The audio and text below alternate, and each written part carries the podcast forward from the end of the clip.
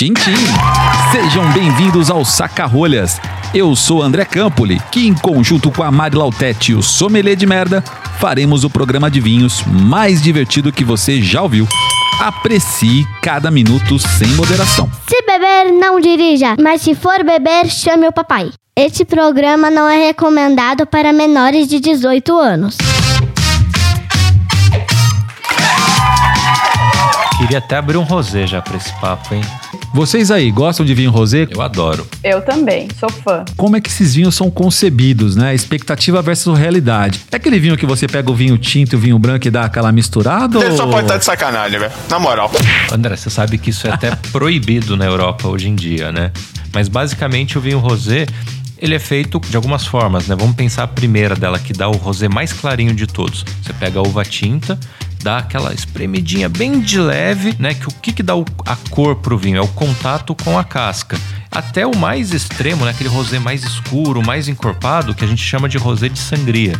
né? Então ele ficou bastante tempo em contato com a casca, depois ele é separado, ele continua a vinificação dele em branco. Esses são os estilos de rosé, né? Não é a mistura do tinto com o branco que você pega ali na e faz na taça no restaurante na hora coisa feia. Aquele copo mal lavado, né? É, copo sujo. Mas eu já ouvi gente falar que não toma vinho rosé porque acha que é de baixa qualidade, né? Mas isso eu vejo como um preconceito mesmo. E o vinho rosé, quanto mais jovem ele for consumido, melhor, né? Mais a gente consegue ter as propriedades da uva, mais aromático ele se torna. O rosé ele é bacana quando você acha que um vinho branco não vai ter a estrutura suficiente e que um tinto vai passar por cima do prato.